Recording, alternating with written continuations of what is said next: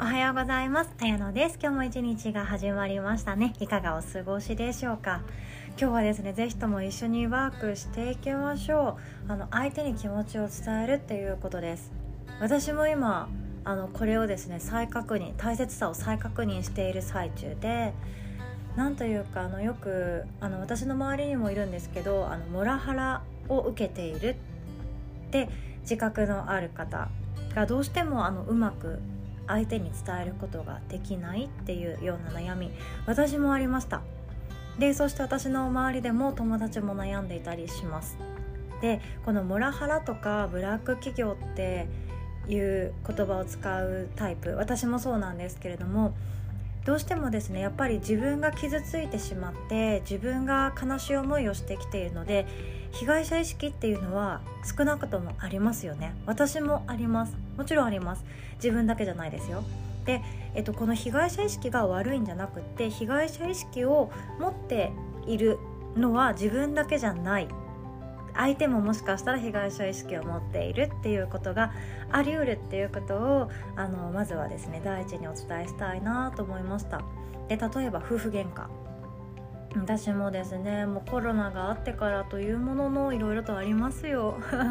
一緒ですよ。ほんとどこのお家も悩んでる。お家はずっと悩んでます。でそれで例えば旦那さんにこんなことを言われて言い返せなくって我慢しているっていう奥さんいますよね。であのそのまま言いたいこと言われっぱなしでずっと我慢して耐えてきている。っていう場合って奥さん的には奥さんの立場に立って考えてみると奥さんはやっぱり被害者って思うんですよね。被害者意識があるから私はこんなことばっか言われて旦那のこと言ってくることを常に我慢して耐えてますっていうのでもう辛すぎますっていう話もよく聞きます。でモラハラ夫がっていうような言い方をしたりとするんですけれどもこれってやっぱり被害者意識なんですよね。私も持ってましたよ。でももしかしたら旦那さんの方も自分のこと被害者だと思ってるかもしれないわけなんですよ。ね、一方的に言うだけの攻撃をしている理由が何か不快感を及ぼすようなことがあってそれをそこから自分の心を守るためにちょっと傷つけたいような言葉を発しているのかもしれないわけなんですよね。会社でもそうでなんか嫌味だなあの人っていうような人ってなんかぐさっとくるような言葉をですねおまけでつけてきたり しますよね。ただ自分の文章を注意したらいいだけなのになんかちょ昨日も遅くまで遊んでたんじゃないのとかなんか前もこういうことあったよね。もうちょっといい加減にしてくんないみたいな感じでちょっといいなんていうか嫌味なことをおまけとして言ってくる人ももちろんいます。中にはもうたくさんいますよ。蓋を開ければびっくりってぐらいでいます。でこういう人もなんかモラハラな上司っていう風に意味付けされますよね。でブラック企業っていうのも本当にブラック企業って人によってはホワイト企業なんですよ。これ面白いんですよ。あの私はブラック企業だと思っていた会社があの同じ同僚でもうちの会社ってホワイトだよねって言ったりします。これって結構どこにでもあってなんかいろんなインフルエンサーの方々がブラック企業を辞めて独立とか起業っていう風に書いてると思うんですけど多分その人が働いていた会社もあのその人と同僚だったとしてもホワイトだと思ってる人もいるし居心地がいいって思ってる人も中にはいるんですね。これがすごい面白いなって思います。でうちもそうだって私はブラックだと思ってたんですね。夜遅くまで残業させられてもあの残業手当はなんかそれは自分のやらかしたミスなんだから残業手当は出ないよとか土日もなんか終わらないならちょっと顔出しなよとか上司に言われたりしたりとかなんか飲み会に強制参加。でいなんか一食も食べれずにずっと幹事やってお酒注いでるみたいな感じの現状がですね私はちょっと疲弊してたんですが私の同僚はあのなんかやりたい仕事をやらせてくれるし手を挙げたらやらせてもらえるしボーナスだってちゃんと実力給だしみたいな感じでちゃんと査定してくれてるよね。いい会社だよね。しかも福利厚生めっちゃしっかりしてるじゃんとか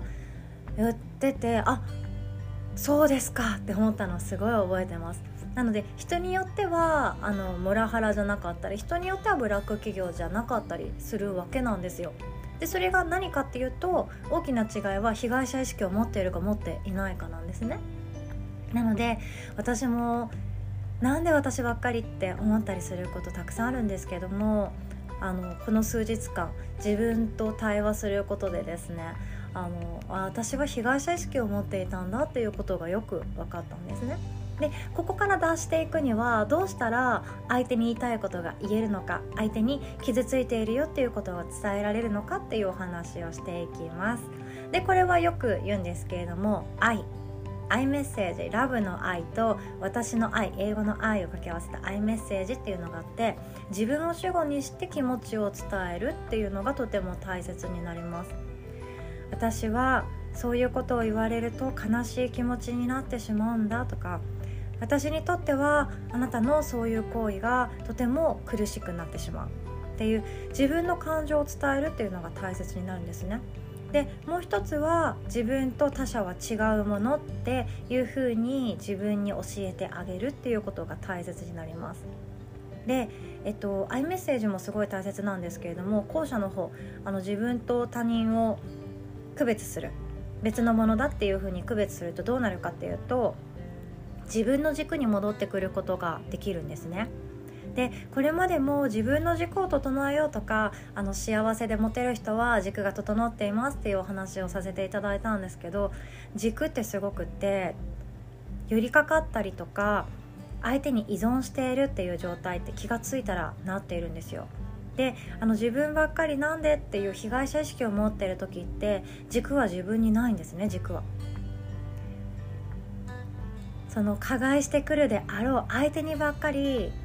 向きを向けていて相手のことばっかり集中していて相手のこのここここがダメだとか相手のこの言葉が嫌だとか相手のこの行動がすごい不快だって思う相手にばっかり集中しすぎていて自分の感情というものに何て言うか見えてないんですよね。なので軸っていうものが今自分にない状態。で相手のことばかり見ていたっていう状態だったので相手と自分を区別することによって自分の軸を取り戻していくっていうことが大切になっていきます。できそうですか？でなんか伝えるってとっても勇気いりますよね。だって自分は被害者意識を持っていて相手はいつもガンガン攻めてくる言葉攻めをしてくる相手だってあ怖いな怖いなって思ってる間に私はあなたのこういうところが怖いですっていうのってとっても勇気いると思うんですよ。なんですけれどもそれを伝えなかったらもしかしたら1年後もずっとその先も同じ現状が繰り返されてしまうかもしくはもっとひどい状態になっているかもしれないんですよね。1年後も5年後も同じ悩みを続けるって嫌じゃないですか。未来の自分を楽にするのは今の自分のたった一言かもしれないですね。なので私もとってもドキドキしながらいつも自分の気持ちを伝えています。勇気ってとっても必要だなって思ったりしていきます。でもちろん逃げてもいいんですよ。逃げることは全然悪じゃないです。悪いことでは全然ないです。でもそれを伝えてみてから逃げ始める準備をするっていうのもいいのかななんて思ったんですね。逃げることはもしかしたら最後にできることかもしれないです。なので初めはまず伝えてみる。私はこういう気持ちだっていうことを伝えてみるっていうのが大切なんですよね。私も分かってはいるんですけれどもやっぱりドキドキしてああどうしようどうしようってなったりもちろんします。でもお互い様ですね。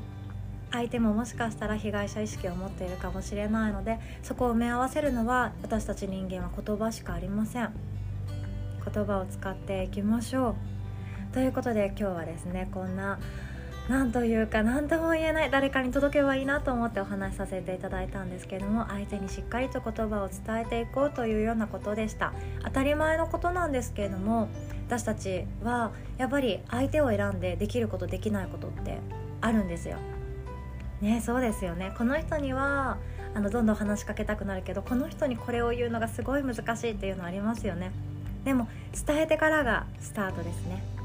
では今日も最後までお聴きくださりありがとうございます。お互い楽しい一日作っていきましょう。ではまた。おしまい。